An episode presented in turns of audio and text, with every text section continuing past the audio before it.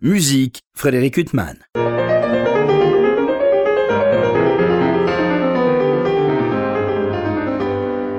Bonjour Frédéric Huttman au micro, j'ai le plaisir de vous retrouver pour un nouvel entretien.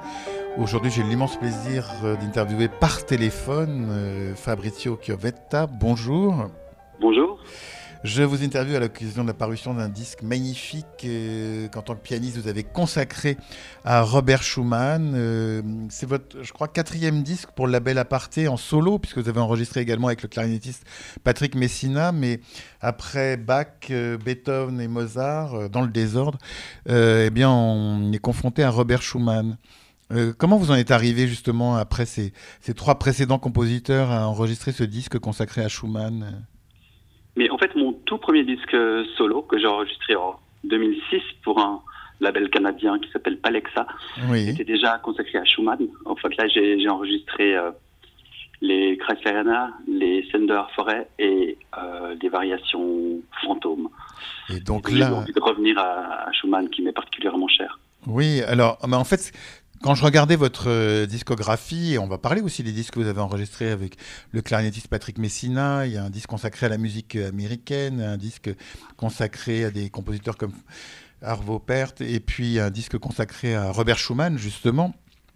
Mais c'est quand même une discographie très éclectique, euh, Fabrizio euh, Chiovetta, que votre discographie. Oui, c'est très éclectique, et en même temps, si, si on regarde ma production solo, c'est quand même très germanique. Oui, c'est vrai. Ils sont quand même relativement proches de. Donc vous, vous êtes, vous êtes italo-suisse euh, en quelque sorte ou comme on dit euh, Exactement. Oui, oui, je suis né en Suisse de, parents italiens, donc j'ai deux nationalités. Et vous êtes attiré par cette musique euh, germanique, quoi, depuis toujours Depuis toujours. J'ai eu un premier professeur avec qui j'ai travaillé longtemps qui était organiste. J'ai beaucoup de travaillé de, de Bach avec lui beaucoup de musique classique viennoise, beaucoup de musique contemporaine. Et j'ai gardé les romantiques pour, euh, pour plus tard. Et alors justement, quand on regarde votre itinéraire, euh, je vois que vous avez également travaillé avec Paul Böder-Skoda, qui est une grande figure de la musique. C'était dans quelles circonstances En fait, euh, je me suis inscrit à une de ces masterclass. J'avais 21 ans, je crois. J'avoue que je me suis inscrit parce que j'étais un petit peu amoureux d'une fille qui s'inscrivait. C'est une belle raison. Voilà. Euh, finalement, j'ai eu beaucoup plus de succès avec Paul qu'avec cette jeune fille. Voilà. Et, c'est vrai que. Enfin, elle avait bon goût, elle, en tout cas, en ce qui concernait le, le, professeur, à défaut de l'élève. Absolument. Et je me rappelle d'un cours que j'ai eu avec euh, Badou où j'étais, j'étais censé jouer la, l'éclair justement. Oui. L'étudiante qui passait avant moi jouait le plus 110 et euh, le, la durée du cours étant ce qu'elle est, elle a dû s'arrêter avant les fugues. Et alors, pour faire une boutade, il a dit Bon, Fabrizio, euh, en chantier, on va commencer le plus 110 depuis les fugues. Et en fait, je l'ai pris au mot. Oui. il se trouve que j'avais le plus 110 dans la tête et dans les doigts. Donc, ça l'a impressionné. Depuis, on est, on est resté très, très proche. Après, il m'a invité pour des, masterclass et on, est resté Alors pour les auditeurs qui ne connaissent pas forcément toute la littérature des sonates de Beethoven, je précise qu'il s'agit de l'avant-dernière sonate de Beethoven, puisque j'imagine que c'est celle-là euh, dont vous parlez, euh, Fabrizio Chiavetta, que vous avez d'ailleurs enregistré, euh, c'était votre avant-dernier enregistrement, aux côtés des, en solo, aux côtés des deux autres euh, sonates euh, qui font partie du dernier cycle de, de Beethoven. Euh, c'était un disque magnifique qui était sorti justement à l'occasion de cette année Beethoven qui a été un peu marqué par le, le Covid. Ce sont des œuvres, elles aussi, avant de revenir à Schumann, qui vous suivent depuis toujours, ces sonates de Beethoven? Oui, c'est des œuvres qui sont en tout cas sur mon piano depuis, depuis toujours, que j'ai joué en concert, que j'ai enseigné aussi. Et voilà, qui ont mûri euh, jusqu'à ce que j'ose les, les, lâcher dans la nature en, en 2020. Et justement, puisque quand on regarde votre discographie, il y a eu un disque consacré à des sonates de Mozart, il y a eu des œuvres pour clavier de Bach, il y a eu ces trois dernières sonates de Beethoven et aujourd'hui euh, Schumann. À quel moment vous vous dites je peux enregistrer une œuvre, je suis mûr pour le faire? Euh, Ça dépend un peu des, des disques. Souvent, j'enregistre un disque autour d'une œuvre que j'ai beaucoup joué en concert et, et je compte le programme là autour. Et, et souvent, j'aime la fraîcheur des œuvres que j'ai pas jouées en concert. Euh, et il se trouve que pour ce disque Schumann, c'était pas des choses qui étaient très très jouées en concert. J'ai vraiment presque appris ce répertoire pour le disque avec plutôt l'idée de le jouer après. Et alors justement ce disque, alors c'est un thème, c'est un Schumann euh, euh, nostalgique, c'est un, un, Schumann euh, tourmenté, comme souvent chez Schumann, mais qui était dans ces années, de la fin des années 1830, confronté à ses amours malheureuses avec Clara, puisque vous avez enregistré la fantaisie, euh, qui est une œuvre de 1836-37. Il y a les scènes d'enfants euh, un peu postérieures, l'arabesque, et puis vous terminez ce disque avec une pièce euh, de l'album pour la jeunesse. C'est un disque très tourné vers justement la nostalgie, l'enfance. Fabrizio Chiavetta, quand même. Ça commence par la fantaisie, ça continue par cette arabesque, les scènes d'enfants. Euh, c'était une volonté au départ de faire un disque autour de la fantaisie et le reste est venu après? Euh, Absolument, oui, la, fantaisie était vraiment le, centre du propos et j'ai beaucoup euh, réfléchi, changé d'avis et il me semblait que c'était la chose la plus cohérente. Ça, permettait de mettre en confrontation la grande forme de la fantaisie qui est espèce de sonate finalement avec, avec les miniatures des scènes d'enfants et l'arabesque qui est une pièce isolée il y a aussi, aussi une cohérence tonale. Il y a toutes ces pièces qui tournent autour de Do majeur, Sol majeur. Donc on reste un petit peu dans, dans cette ambiance. J'ai hésité à ajouter les Blumenstück qui sont le plus 19, qui, qui, qui, suivent les. L'arabesque dans, dans le catalogue. Et, et, voilà, vu qu'elle est en, en, ré bémol majeur, je trouvais que tout à coup on était dans un autre univers, on aurait peut-être perdu en, en, cohérence. Et puis cette pièce de l'album de la jeunesse euh, fait assez copieusement référence à la dernière des scènes d'enfants, le poète parle, ainsi qu'à la, euh, la coda de, de, de avec ce côté euh, improvisé par l'âme. Je trouvais que ça, ça fermait bien, comme une espèce de bis, le, le programme. Oui, tout à fait. D'ailleurs, euh, on peut commencer par l'arabesque, c'est arabesque. Qui est, une œuvre avec un, thème délicieux. Elle se termine euh, aussi de manière, euh, effectivement, comme vous le soulignez, comme les scènes d'enfants, euh, une sorte de poète qui parle. C'est très étonnant cette fin de l'arabesque. Oui, tout à coup, parce que aussi, on arrive avec des éléments thématiques qu'on n'a pas eu avant et, cette espèce de, de voilà, de post-lude, de, ouais, je trouve cette musique bouleversante. Mais, mais ça, c'est un côté schumannien euh, extraordinaire, c'est-à-dire que euh, vous écoutez de la musique qui est très belle, voilà, euh, l'arabesque ou d'autres, et puis à un moment, il vous cueille sur un thème bouleversant, il vous saisit comme ça sans prévenir. Exactement, ou de temps en temps, c'est comme si on passe de, de l'autre côté du miroir, tout à coup on est dans un, dans un autre monde avec des, des modulations qui peuvent être complètement abruptes et, et, et géniales. D'ailleurs, puisque vous parlez de l'autre côté du miroir, euh, Fabrizio la pochette de ce disque et les photos euh, qui accompagnent le texte de ce disque paru pour La Belle Aparté, elles sont très très belles.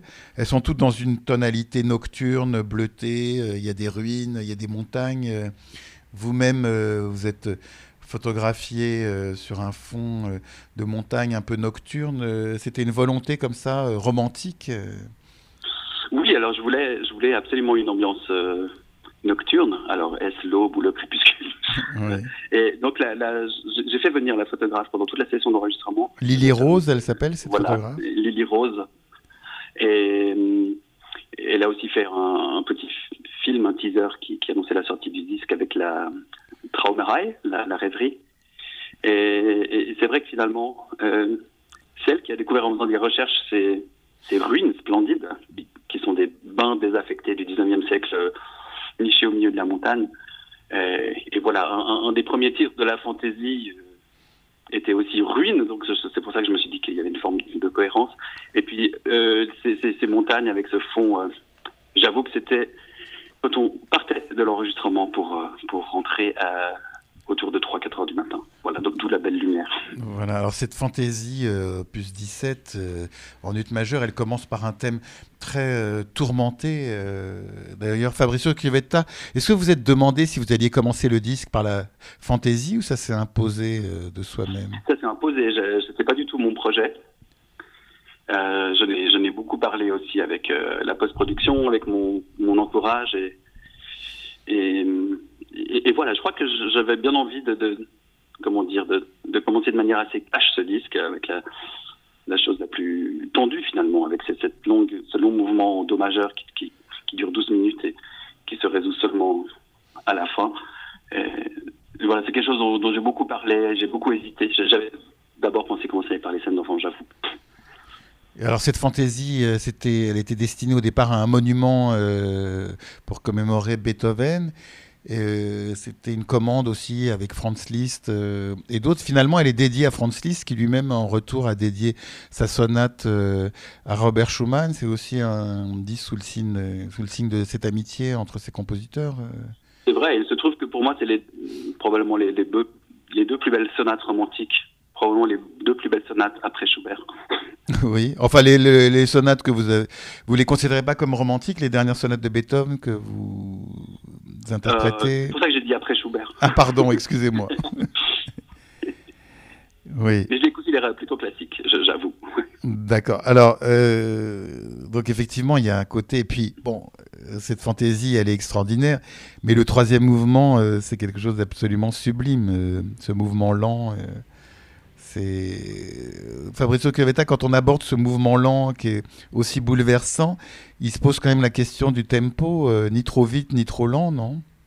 Oui, c'est la question. Et puis c'est vrai que dans, des, conditions d'enregistrement qui sont aussi luxueuses, j'ai envie de dire, avec piano que, j'aime beaucoup, une, acous- une acoustique qui est très généreuse, euh, on aurait tendance à se, à se tasser. Et je pense que, voilà, évidemment, j'ai essayé plusieurs options, mais j'ai- opté pour la prise la plus allante. Oui, c'est ça, c'est un tempo euh, non pas vif, mais plus allant que certaines versions qu'on peut connaître de cette fantaisie. Ouais, mais je pense que c'est important pour euh, garder l'attention large et, et voilà, peut-être que je la jouerai euh, un tempo en dessous si c'est en concert, je sais pas, mais pour, pour un disque, il me semblait qu'il fallait faire comme ça. Euh, Quand on écoute cette fantaisie au concert, alors moi j'ai toujours très peur pour le pianiste à la fin du deuxième mouvement, euh, qui, qui- qui a l'air, comme le reste d'ailleurs, qui a l'air redoutablement difficile. Euh, ça, a- ça a l'air épouvantablement difficile ce deuxième mouvement de cette fantaisie. euh, tous- les pianistes sont toujours très curieux, je, je les soupçonne d'écouter ça avant le reste, oui, mais euh, oh finalement. non, mais je, me souviens que, hum, voilà, pour être vraiment sûr de, de l'avoir tel que je voulais, je, je- le, directeur artistique, Nicolas Bartholomé, m'a suggéré, une fois que le disque était en boîte, de rejouer le deuxième mouvement, parce qu'il était sûr que avec cette tension en moins, cette coda serait passée comme une lettre à la poste, et il avait eu bien raison, puisque c'est finalement cette, cette prise-là qui a servi. En tout cas, c'est absolument euh, magnifique. Euh, on va faire un détour, euh, Fabrizio Chiavetta, par euh, une autre actualité, puisque vous allez donner des concerts. Alors, pour nous, c'est un peu compliqué, parce que, enfin, c'est pas, l'Amazonie, mais ils sont en Suisse. Notamment, vous allez interpréter une œuvre de Brahms qui est absolument magnifique, Die Schöne Magellan, la belle Magellan, aux côtés de Marc Keller et de Christian Himmler, le baryton Christian Himmler. Alors, Marc Keller, on connaît ses accointances avec la musique, elle a même mis en scène de, de l'opéra. Euh, vous avez beaucoup travaillé avec elle déjà? Alors, on a fait deux fois la, la Belle Magellan déjà. Ce sera notre, notre troisième. Donc, une fois avec le baryton Roman Treckel, qui est à l'Opéra de Berlin, et une fois avec Christian Himmler, avec qui on va redonner ce programme en février. Mais, Marthe Keller, elle est très musicienne. euh, On a l'impression qu'elle a une véritable passion pour la musique et une grande culture euh, musicale. Absolument, et elle a fait des superbes mises en scène. euh, bah, elle a fait les dialogues des Carmélites, notamment. Euh, Carmélites, Don Giovanni, je crois aussi. Oui, c'est dommage qu'elle ait arrêté euh, de mettre en scène des opéras parce qu'elle avait un énorme talent dans ce domaine. Et puis elle a un grand talent de conteuse. Vous êtes habitué à travailler avec des comédiens comme ça sur certains textes Alors, pas, pas plus que ça, mais avec elle, c'est vrai qu'on. Quand je l'ai rencontrée la première fois qu'on a fait ce projet, ça a tout de suite euh, pris. On a l'impression de se connaître depuis, depuis toujours et, et on se comprend. Et, et je, je trouve bouleversant d'être sur, euh, sur scène avec elle, euh, même, quand, même quand elle ne parle pas. Oui, elle a une présence. Euh, la, la belle Magellan, euh, ça alterne donc les, les leaders avec ch- chant et piano et puis les, les parties récitées. Et c'est vrai que même quand euh, elle écoute juste les c'est une, une manière d'occuper l'espace, d'être d'être tel- tellement belle. Moi, dois vraiment me concentrer pour jouer correctement. Vous retrouverez euh, Marthe Keller euh, le 20 mars euh, à Genève, dans la salle du conservatoire. Vous serez aux côtés de deux autres merveilleux musiciens, euh, l'altiste Lise Berthaud et votre euh, grand complice Patrick Messina, euh, clarinettiste. Euh, elle, elle date de quand votre amitié musicale avec Patrick Messina Alors, on, on, a, eu- on a eu un coup de foudre. Je me rappelle très bien la date. C'était le 31 décembre 2013. Oui. euh, voilà, j'avais été invité euh, par euh, la productrice de radio Ariel Buteau à France Musique pour un, concert un petit peu improvisé pour le réveillon. Oui, parce que pour- précisons quand même, pour ceux qui ne le savent pas, qu'il est le clarinettiste solo de l'Orchestre national de France, Patrick Messina. Et donc vous vous retrouvez dans ces circonstances-là à le rencontrer? Exactement. Et, et ce, qui, ce qui est drôle, c'est que c'est pour, pour donner ce concert. Enfin, j'avais un autre engagement à, à Dakar. Et pour un tas de raisons, je voulais, je voulais pas donner ce concert. Donc j'ai prétexté ce- cette invitation à France Musique pour euh, me faire remplacer Oui. à Dakar. Et je pense que j'ai bien fait puisque voilà, on a, on a dû jouer un peu un mouvement de sonate de Brahms au, au. Et j'ai l'impression qu'on s'est tout de suite compris. Et à partir de là, voilà, on est devenus très, très, Très amis. proches, euh, musicalement et amicalement. privilégiés. Euh, D'ailleurs, vous avez enregistré trois disques euh, mémorables avec lui. euh, L'un qui s'appelle Songs, où on trouve des œuvres américaines, notamment de Leonard, la so- sonate de Leonard Bernstein, sa première œuvre publiée, des œuvres de Copland, de Charles Ives et même de André Prévin. Et puis un autre disque consacré à Arvo Pärt, Gorecki, Kaléidoscopique. Et puis un disque consacré euh, à votre grand amour qui est Robert Schumann. euh, vous êtes rejoint par l'altiste Pierre euh. Euh, Schumann, c'est, il vous suit depuis toujours aussi? Oui, me suis depuis toujours. Je, je me rappelle assez clairement mon coup de foudre. je- J'étais adolescent, je crois. Et, et c'était le disque de Michelangelo qui jouait le Carnaval et le Carnaval de Vienne. Oui. Et voilà, j'ai j'ai acheté ça complètement par hasard et, et été sous le choc. Alors ce sont pas vraiment deux, œuvres que j'ai particulièrement envie de jouer pour l'instant. Mais, mais, je me rappelle que c'était un véritable tournant. Alors votre disque, pour revenir à ce disque qui débute par la fantaisie, il continue par l'arabesque qu'on a déjà évoqué, et puis il y a ces scènes d'enfants, alors ça c'est une des œuvres les plus célèbres de Robert Schumann, euh, 13 morceaux évocateurs de l'enfance. Rarement euh, un compositeur a comme ça touché l'enfance du doigt euh, de manière aussi émouvante que Robert Schumann. Oui, c'est vrai. Et c'est comme s'il faut parfois. Mais lui-même disait dans une lettre à Clara qu'elle devait peut-être oublier tout ce qu'elle savait de euh, au piano, en tout cas euh, en, en termes de virtuosité, pour, pour essayer d'atteindre une espèce euh, d'innocence qui est qui est pas évidente euh, sous des micros. Oui, avec une œuvre qui débute justement par un thème tellement émouvant et puis qui se termine par les, les deux derniers morceaux qui sont euh, absolument aussi euh, bouleversants, euh, Fabrizio euh, Chiovetta, euh, c'est-à-dire que euh, notamment le, le poète parle qui clôt euh, ces scènes d'enfants, euh, enfin c'est quasiment le, le pianiste qui s'en va. euh. Exactement. Ou, ou je sais pas si à ce moment-là c'est plutôt Oui. la- l'adulte qui prend de la parole, mais j'ai toujours en tête cette euh, vidéo qu'on trouve euh, qu'on trouve sur, sur, sur internet d'Alfred Cortot qui, qui est vraiment à la fin de sa vie et qui lors d'une masterclass se met au piano et joue ce dernier mouvement en, en le commentant et avec des gros plans, des gros plans sur ses yeux qui, qui où on l'émotion et c'est absolument bouleversant. J'oblige tous mes élèves à regarder ça. Alors, ces scènes d'enfants, euh, bon, c'est, je le disais, c'est une des œuvres les plus célèbres de Schumann, avec euh, euh, ce tube notamment qui est la rêverie. À chaque fois que j'écoute cette rêverie qui est magnifique, je me dis, mais pourquoi une œuvre devient un tube comme ça? Parce que quand même, ces scènes d'enfants, elles sont toutes très belles. Et pourquoi soudain, il y a un morceau qui devient un tube encore plus que les autres? Mais c'est mystérieux parce que je ne sais pas si je devais retenir deux ou trois. Oui. Recueil, je suis pas sûr qu'elle serait dedans. Ben oui, Mais- c'est mais ça, quelque chose fait qu'elle est qu'elle est devenue populaire. Aussi, elle a été beaucoup arrangée, j'imagine, pour d'autres instruments. Donc, elle a été aussi euh, interprétée par des, des violoncellistes, des violonistes, et peut-être ça, ça a fait pour sa notoriété. C'est vrai, mais à un moment, on ne comprend pas pourquoi une œuvre en particulier euh, devient plus connue que d'autres, euh, devient iconique. Alors Oui, que tout est bouleversant dans ces scènes euh, d'enfants. Quand vous avez euh, choisi d'enregistrer la fantaisie euh, en Do majeur opus 17 euh, de, de Schumann, vous avez tout de suite pensé aux scènes d'enfants ou vous parlez tout à l'heure du Blumenstück, mais vous avez pensé à d'autres œuvres de Schumann J'ai pensé à d'autres œuvres, euh, notamment au David Spindler, opus 6. Oui. que J'aimerais bien, bien enregistrer un jour, mais j'avais peur que ces deux monstres ne s'annulent. Oui. Euh, Bah, c'est quand même deux chefs-d'œuvre écrasants. euh. Ouais, c'est ça. Non pas que les scènes d'enfants ne soient pas un chef-d'œuvre, mais, mais c'est pas.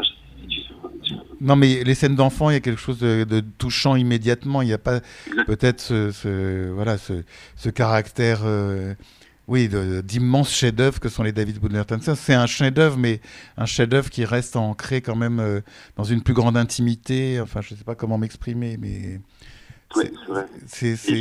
euh, ça peut pousser plus facilement à l'ombre de la fantaisie, euh, peut-être. Et l'arabesque, euh, c'était quoi pour faire un intermède, justement, doux amer euh, entre ces deux immenses pièces que sont la fantaisie et les scènes d'enfants? On, on avait un tri- grand triptyque avec la, la fantaisie entre un mouvement, un cycle de 13 pièces avec les scènes d'enfants.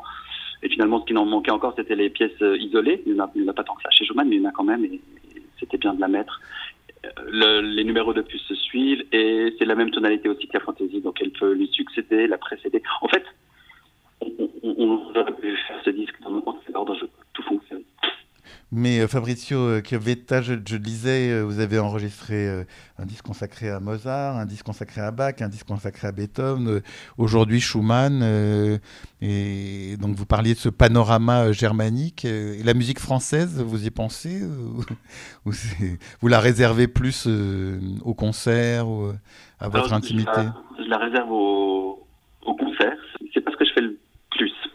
Peut-être un jour avec Patrick Messina aussi, il y a des belles choses pour, euh, pour clarinette et piano. Bah oui, il y a de quoi faire entre Debussy, Poulenc. euh, Il y a un répertoire français euh, énorme pour la. la Non, il y a le, grand musicologue euh, spécialiste de forêt, Jean-Michel Nectou, qui, qui m'a dit souvent que je devais, selon lui, enregistrer du forêt. C'est vrai que c'est de la musique qui me plaît énormément. Donc, euh, donc j'y viendrai.